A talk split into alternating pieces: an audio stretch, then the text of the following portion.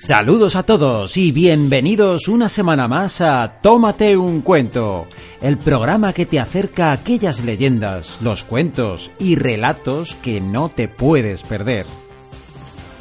Esta semana tenemos cuentos para niños y niñas. Los niños saltaron de contentos, pues estaban muy hambrientos y esa casita colmaba. Cuentos de princesas. Una noche la princesa Laili soñó que el dios Kuda le decía que debía... Hola, don Patata. Hola, Santiago. ¿Qué tal está usted, hijo? Bien, bien, don Patata. ¿Y usted? ¿Qué tal? ¿Cómo está? Bueno, aquí me tiene, harto de firmar autógrafos por la calle. Todo el mundo me para y me pregunta por los cuentos y mis viajes. Hombre, no me extraña con esa camiseta en letras grandes que usted lleva que pone Soy Don Patata. Sí, claro, es que si no nadie me conocería, pues eh, solo escuchan mi voz. Sobre todo los niños, se ríen mucho conmigo. Eso está bien, don Patata. ¿Qué le parece? Vamos a poner para dedicarles unos cuentos a estos niños, unos cuentos para ellos, unos cuentos para niños y para niñas, para sobre todo los que nos escuchan cada semana. Sí, póngalo, póngalo. El sastrecillo valiente. Un sastrecillo estaba merendando tostadas con mermelada en su taller cuando un enjambre de moscas se acercó a comerse el dulce. Al sastrecillo le encantaba la mermelada y se enfadó viendo tantas moscas posadas sobre su merienda. Cogió un matamoscas y pegó con tan mal genio y tanta fuerza que mató a siete moscas a la vez de un solo golpe. Orgulloso de tal éxito, el joven salió a la calle, muy contento, gritando a cuantos quisieran oírle Siete de un golpe. He matado a siete de un golpe. Y las gentes se admiraban pensando que hablaba de siete personas en lugar de siete moscas, y que por lo tanto el humilde sastrecillo era un hombre fuerte y valiente como pocos. Tanto repitió el sastrecillo su proeza y tanto le vitoreaba la gente que al final él mismo terminó por creerse valeroso y lleno de poder. Un hombre como yo, dijo, no debe desperdiciar su tiempo cosiendo tontos vestidos. Debería irme a buscar fortuna y aventuras. Y de este modo cerró su taller, compró un queso para comer por el camino y se marchó a la aldea pensando recorrer el mundo y protagonizar hazañas de tal modo que su fama siempre le predecería. Cuando llevaba unas horas caminando, se encontró con un gigante que le gritó Lárgate de mi vista, enano. No sabes con quién estás hablando, respondió el sastrecillo. Yo solo he matado a siete de un golpe. ¿De verdad? dijo el gigante con un tono de burla. Pues a ver si eres capaz de hacer esta hazaña y cogió una piedra y la apretó con tal fuerza que al final sacó dos gotas de agua. El sastrecillo disimuló como si cogiera una piedra, pero en realidad cogió el queso que llevaba y lo exprimió todo el jugo, de modo que salieron diez o doce gotas. Dejó al gigante asombrado y siguió su camino hasta llegar al castillo de un rey. Todo el pueblo estaba preocupado por la presencia de dos violentos gigantes que destrozaban las cosechas y maltrataban a los habitantes, y hacía tiempo que buscaban un héroe capaz de hacerles frente. Entonces yo soy vuestro hombre, dijo el sastrecillo valiente, porque debéis saber que yo solo he matado a siete de un golpe, y esta misma mañana he vencido a un gigante. El rey no creía posible que un hombre tan pequeño tuviera tanta fuerza, pero no perdía nada probando y le encomendó la misión. El hombre, añadió el rey, que consiga vencer a los gigantes se casará con mi hija. Y el sastrecillo miró a la princesa viendo que era muy bonita y simpática. Con gran ánimo se internó en el bosque y pronto encontró a los dos gigantes que asolaban la región. Ambos estaban dormidos bajo un frondoso árbol y roncaban con fuerza. El sastrecillo recogió varias piedras y aprovechó que no podían verle para subirse al árbol sigilosamente. Una vez arriba, dejó caer sobre uno de los gigantes la piedra más gorda, aunque para él solo era un guijarro molesto que le despertó. ¡Eh, tú! se quejó el primer gigante a su compañero. Deja de lanzarme piedras mientras duermo. Yo no he tirado nada, respondió el otro, y volvieron a dormirse. Pero el sastrecillo siguió tirando piedras desde lo alto del árbol hasta que el primer gigante, verdaderamente irritado, respondió tirando piedras a su compañero. Cada uno estaba seguro de que el otro mentía y cada uno se encolerizó de tal manera que terminaron empujándose y discutiendo para pasar a pelearse seriamente en una batalla sin cuartel. Tan dura fue la pelea que los gigantes empezaron a darse golpes lo demasiado fuertes como para terminar ambos en el suelo, fuera de combate. Entonces el sastrecillo regresó al pueblo gritando su triunfo y exponiendo a los habitantes los maltrechos gigantes. Pero el rey quiso poner otra prueba al sastrecillo y le pidió que capturase a un unicornio verdaderamente feroz que destrozaba todas las cosechas. El sastrecillo volvió a internarse en el bosque hasta encontrarlo. En cuanto el unicornio lo vio, echó a correr hacia él, levantando el cuerno en posición de ataque. El sastrecillo se colocó frente a un grueso árbol y esperó.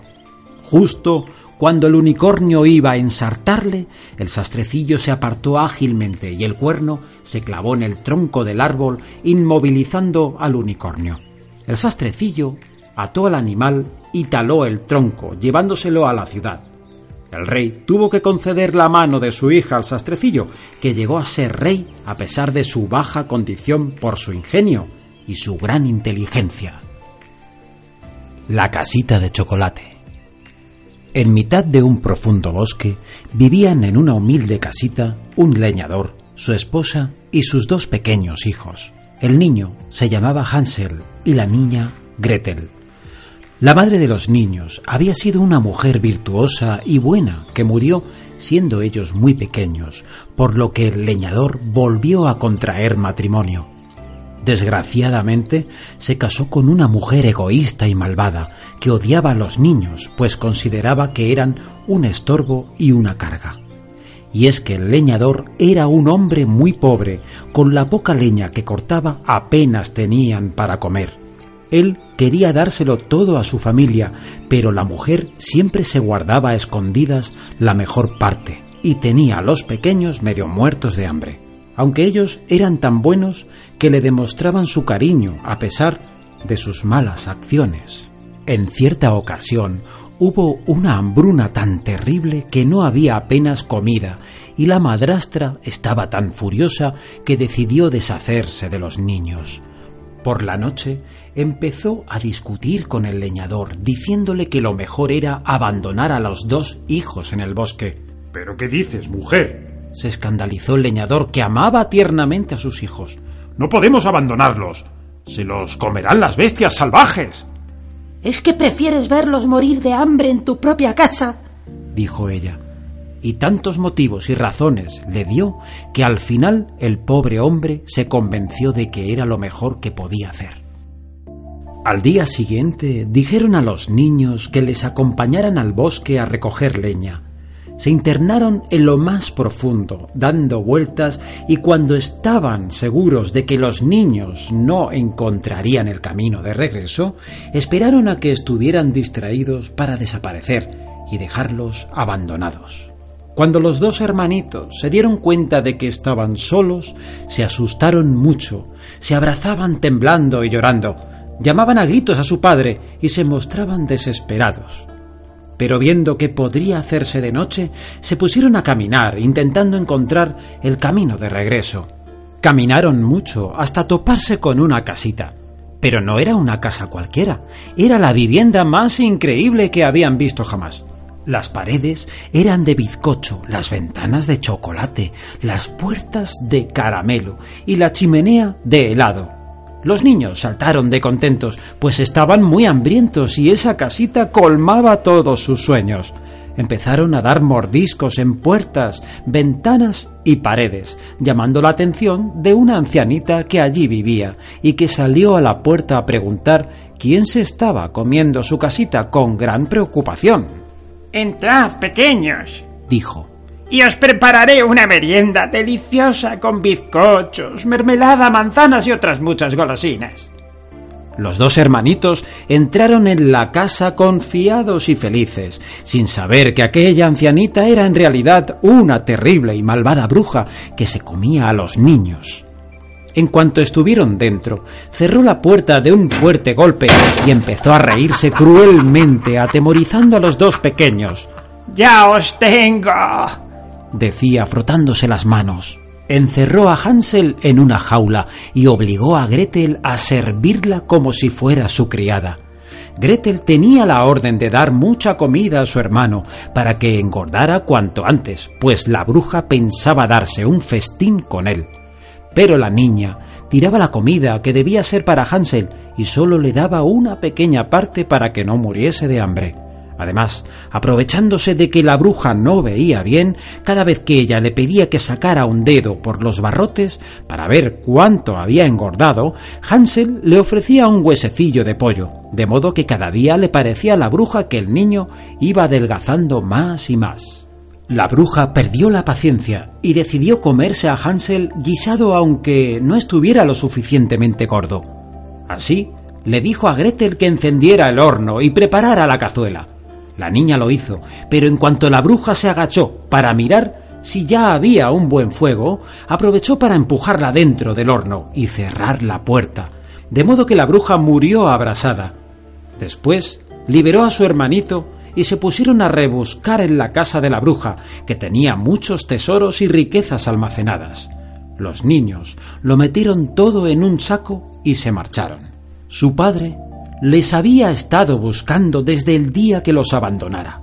Estaba arrepentido y desesperado cuando los encontró. Su alegría fue inmensa y más al descubrir que, gracias a los tesoros que traían, nunca más pasarían hambre. Y lo mejor de todo fue que la madrastra ya no estaba con ellos, había abandonado a su marido el mismo día que dejaron a los niños en el bosque, por lo que fueron muy felices. El rey cuervo. Érase que se era un rey que tenía una hija bellísima, pero desgraciadamente era una joven caprichosa, egoísta, presumida y pagada de sí misma. Llegó un día en que el rey vio que su hija estaba en edad de casarse y así se lo comunicó. Pero la muchacha estaba convencida de que no existía un príncipe en el mundo lo suficientemente bueno para ella. El rey informó en toda la comarca de su propósito de buscar marido para su única hija, y al poco tiempo se presentaron en el palacio cientos de príncipes y nobles dispuestos a pedir su mano. Muchos fueron movidos por las riquezas del reino, pero otros estaban sinceramente enamorados de la princesa. Para que ésta pudiera elegir, pusieron a todos los jóvenes en formación, ataviados con sus mejores galas y mostrando la mejor de las cortesías. La princesa entró y comenzó a pasar revista a los muchachos. Pero no había uno solo de ellos que no mereciera su crítica y su desprecio. Uno era demasiado alto, otro estaba muy delgado, aquel era bastante gordo, el de más allá le parecía tímido o mal vestido o demasiado charlatán. Sin embargo, hubo uno de ellos que recibió el peor trato.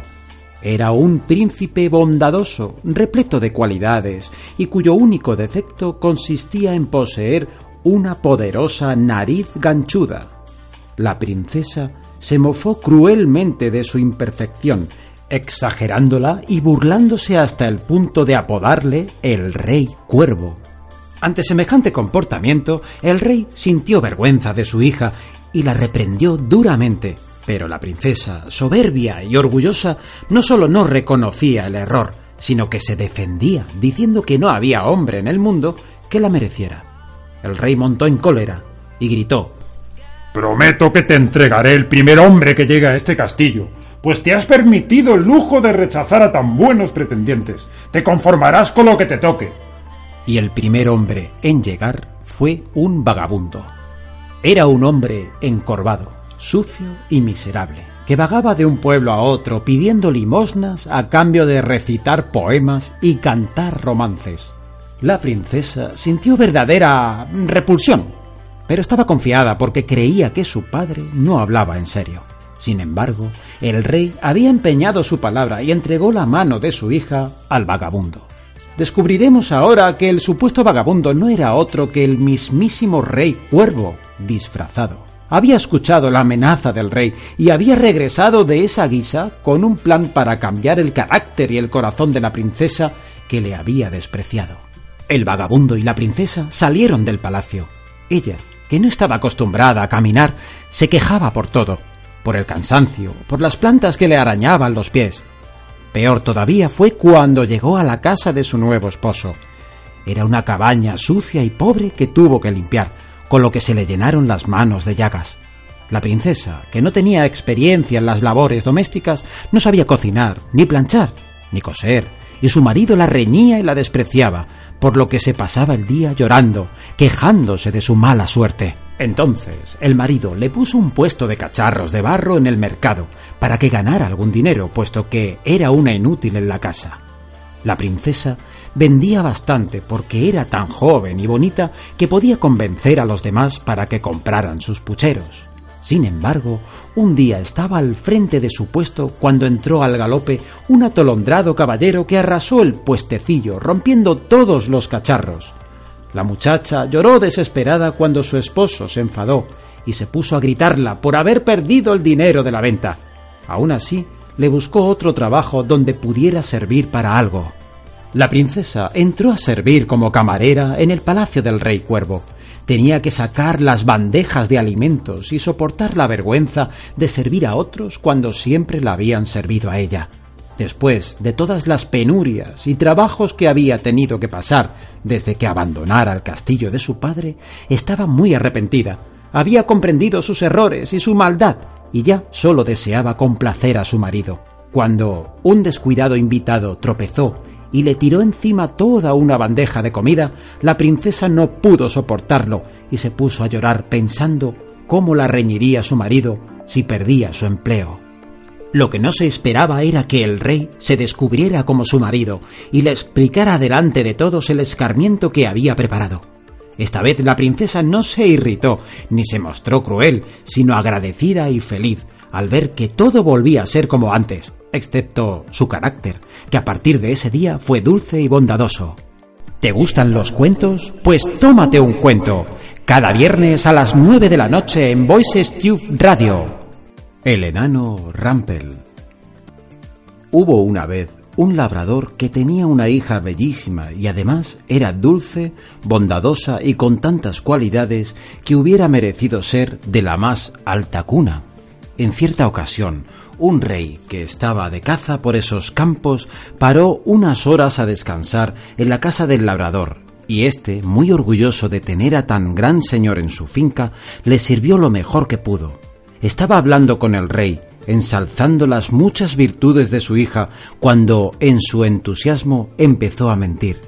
Mi hija es tan maravillosa y tiene unas manos tan preciosas que puede convertir en oro el trigo que toca en la cosecha. Si eso es verdad, contestó el rey, que era muy ambicioso, casaré a mi hijo, el príncipe heredero, con tu hija, pero si me has mentido, la mataré. El rey se llevó a la labradora a su castillo y la encerró en una torre. Por dentro estaba llena de trigo y tenía una rueca en medio. Si mañana todo este trigo, dijo el rey, queda convertido en oro, te casaré con mi hijo. Pero si no... y cerró la puerta. La pobre muchacha se quedó sola, llorando y pensando en su padre, que, queriendo ensalzarla, la había perdido. Solo le restaba esperar a la muerte, pues sabía que no podía hacer lo que le pedían, y se puso a rezar con desesperación. En ese momento apareció un enanito vestido de verde. ¿Por qué lloras? le preguntó. Mañana moriré, gimoteó la labradora. No podré convertir este trigo en oro y el rey me dará muerte. Si me das ese collar tan bonito que tienes, dijo el enano, yo convertiré el trigo en oro, por ti. Para mí es muy fácil. La niña no le creyó, pero no tenía nada que perder por intentarlo y le dio su collar. Entonces, al tiempo que cantaba, el enano se puso a trabajar a gran velocidad, pasando el trigo por la rueca y obteniendo hilos de oro ante la sorpresa de la labradora.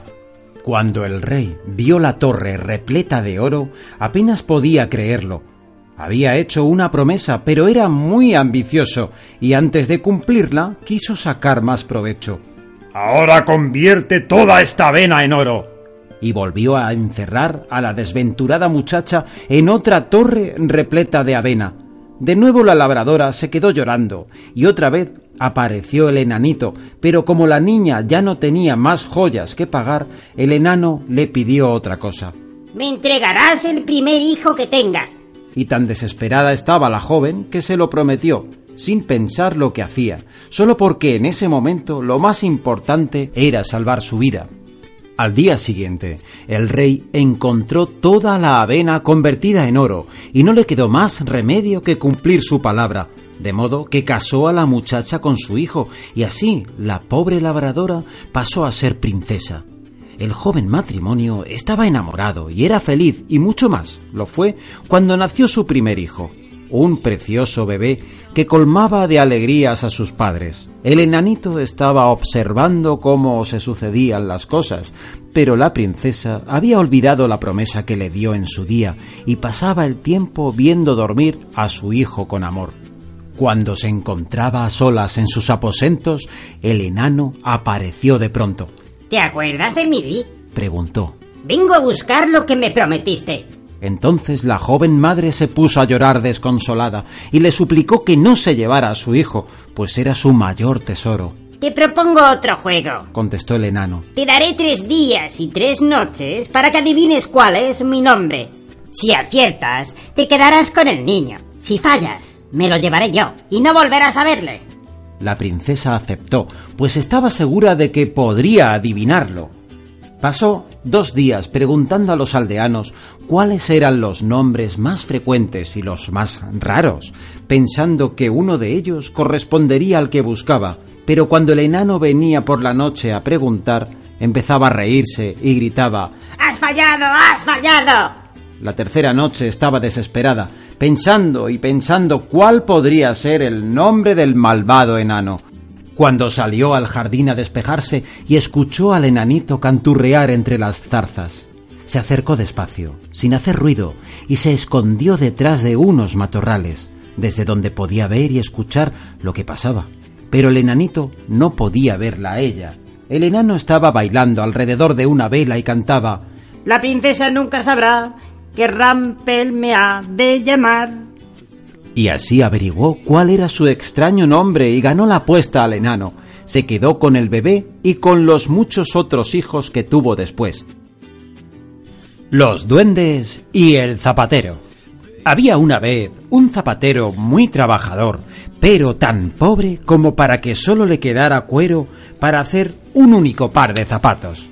A pesar de todo, tenía la esperanza de no quedar arruinado, pues una vez terminados los zapatos, podría venderlos y comprar más cuero para continuar con el negocio sin tener que cerrar la tienda. De este modo, cortó el cuero y lo dejó todo preparado por la noche para coser un par de zapatos a la mañana siguiente. Pero cuando se levantó y entró en el taller para terminar el trabajo que tenía pendiente, observó que los zapatos estaban ya terminados. Muy sorprendido, preguntó a su mujer si había sido ella la que los había cosido, y ante su negativa trató de recordar si él mismo se había levantado en sueños para hacerlo, pero no. Era realmente un misterio. ¿Quién podía haberlos cosido? Y además, ¿de qué manera? Pues era el par de zapatos más bonitos, elegantes y mejor trabajados que había visto jamás en su vida. En cuanto los colocó en el escaparate de la tienda, se formó un corro alrededor, eran los zapatos más preciosos que se vendían en toda la ciudad. Al poco rato, un hombre, que por sus vestidos y maneras parecía un marqués, entró en la zapatería y ofreció una cantidad desmesurada por el par de zapatos. El zapatero no podía creer su suerte y se los vendió. Pero Además, la alegría no iba a terminar allí, puesto que por deseo del adinerado cliente se comprometió a coser otro par más para el día siguiente, pues el noble tenía dos hijas y deseaba regalar uno a cada una. Efectivamente, el zapatero repitió la operación y dejó la piel preparada en el taller por la noche. De nuevo, los zapatos volvieron a coserse de forma milagrosa, y esta vez era un par quizá más bonito todavía que el anterior, por lo que el caballero pagó aún más dinero y siguió encargándole zapatos. En poco tiempo se había corrido la voz de que era el mejor zapatero del reino, y su comercio se llenó de damas adineradas y caprichosas que deseaban poseer uno de sus famosos pares. De este modo, el zapatero se enriqueció y comenzó a tener amistad con las personas ricas y nobles de la ciudad que le invitaban a sus fiestas. El zapatero se compró una mansión y comenzó a vivir con gran lujo junto a su mujer, y es que el negocio prosperaba, pues todas las noches los zapatos aparecían cosidos y terminados y cada modelo era más precioso que el anterior. Un día estaba comiendo con su mujer cuando empezaron a hablar del misterio. ¿Cuánto me gustaría saber quién cose los zapatos? dijo el zapatero. Así podría agradecérselo. Se me ocurre una idea, dijo la mujer. Esta noche nos esconderemos en algún rincón oscuro del taller y esperaremos a ver si llega alguien. Así lo hicieron. En cuanto se hizo de noche, los esposos se escondieron tras unos pesados cortinajes y esperaron en silencio. Apenas había pasado una hora cuando oyeron unos pequeños ruidos y con gran sorpresa vieron aparecer dos hombrecitos diminutos de largas orejas que iban desnudos. Eran dos duendecillos que se pusieron a saltar y a bailar de alegría al ver el trabajo que tenían por delante. En un santiamén cosieron un par de zapatos preciosos y desaparecieron de un modo igual de sigiloso y misterioso que como habían aparecido. Asombrados por lo que habían visto, los esposos se pusieron a comentarlo. Me gustaría hablar con los duendes. Así podría decirles lo mucho que les agradezco sus favores, pero tengo miedo de que si me ven aparecer se asusten y se marchen.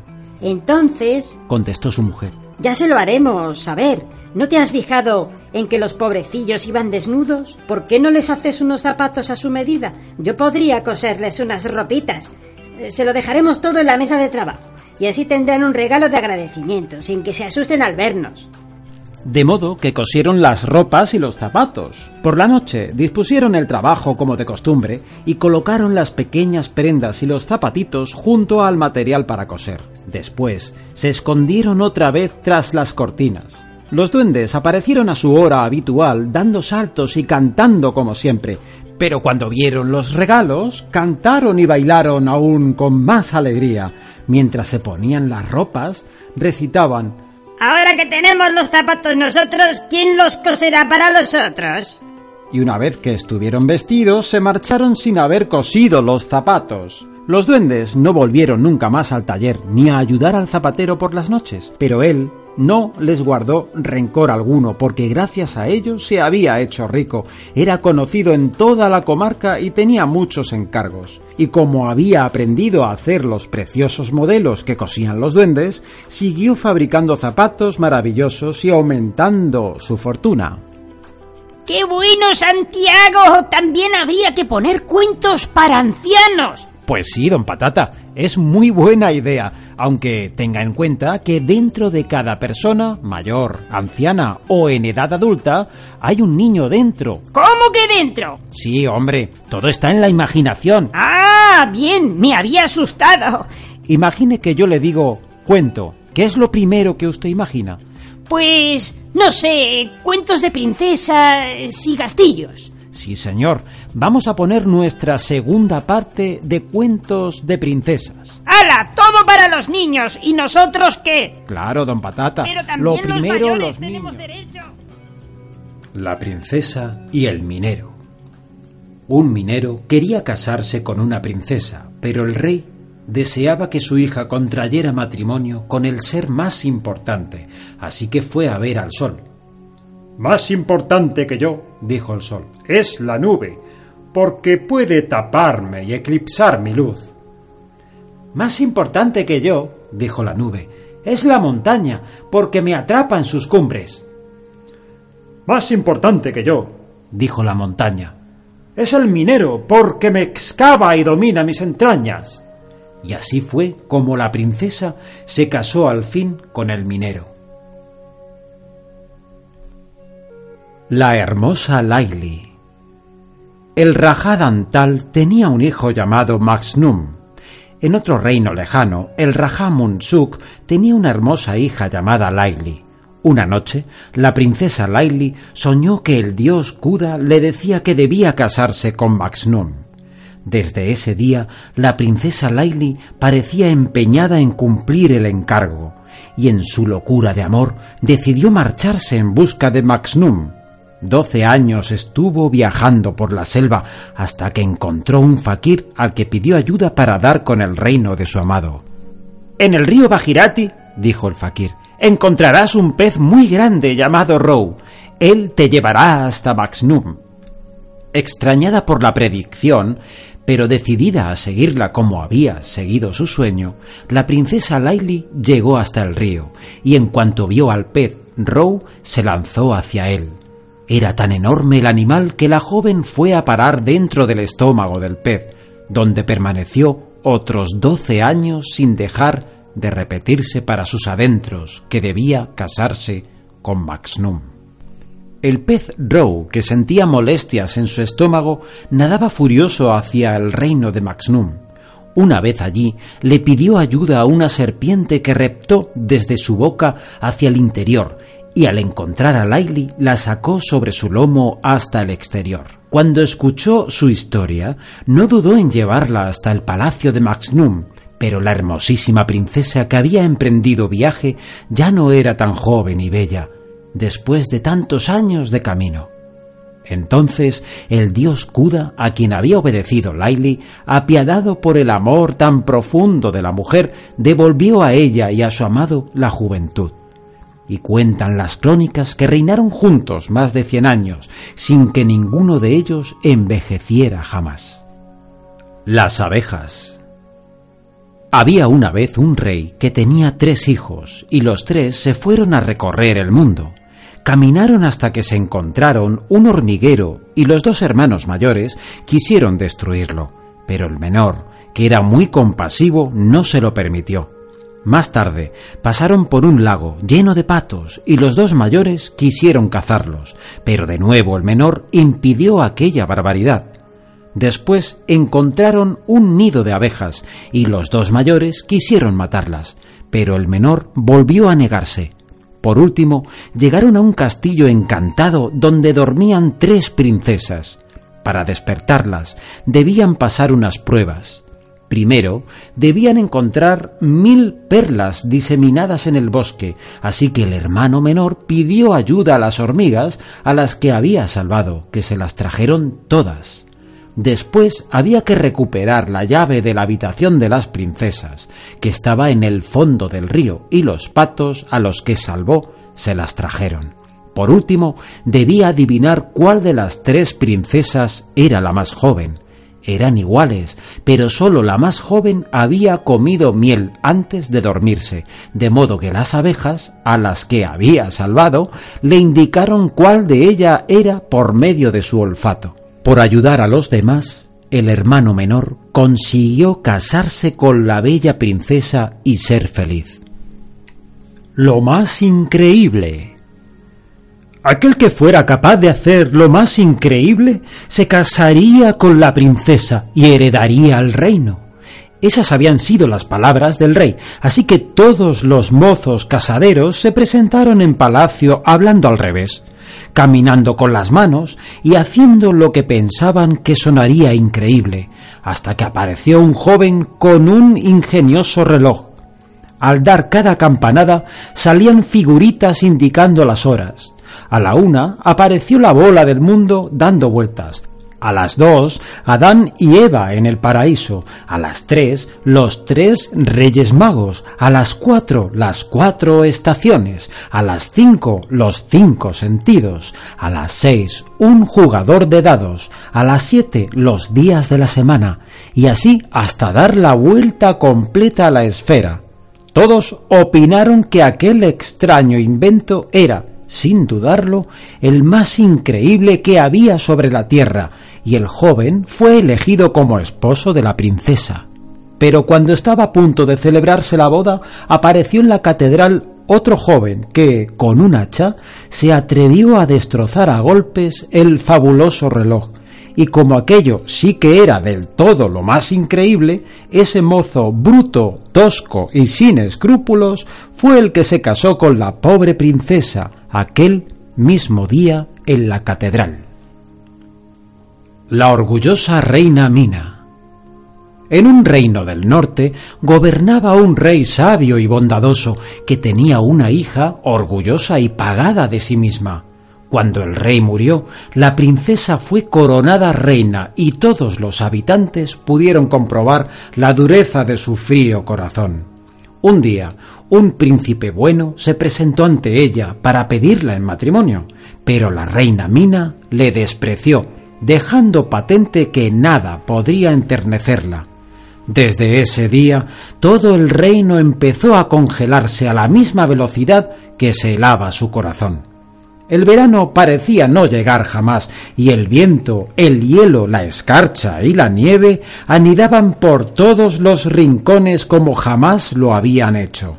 Poco a poco todos los habitantes se fueron marchando e incluso terminó emigrando la corte personal de la reina Mina.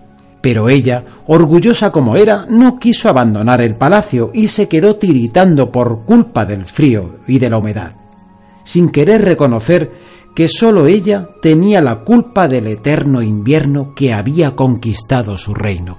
Cierto día despertó sintiendo como nunca su terrible soledad y no pudo evitar echarse a llorar.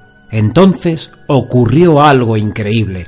Por cada lágrima que la reina derramaba, entraba un rayo de sol, hasta que la nieve y el hielo se derritieron y volvió el verano. Con el buen tiempo también regresó el príncipe despreciado, pero esta vez Mina había comprendido que el amor y la emoción podían crear un reino cálido y soleado. Bueno, don Patata, como ve, los niños y su infancia es uno de los pilares fundamentales de nuestro programa. ¡Claro! Y a los mayores que nos turzan. No, como le dije antes, también estos cuentos pueden ser escuchados por toda la familia, el padre, el abuelo y el niño. ¿Y el anciano? También, don Patata, también. Como cada semana, agradecemos a nuestros oyentes la escucha de nuestro programa, que cada viernes se emite en Voices Tube Radio. Enviarnos vuestras peticiones y propuestas a tomateuncuento@yahoo.com. Tómate un cuento somos Esther Elvira en la redacción y Santiago Ramírez en la producción, realización y locución.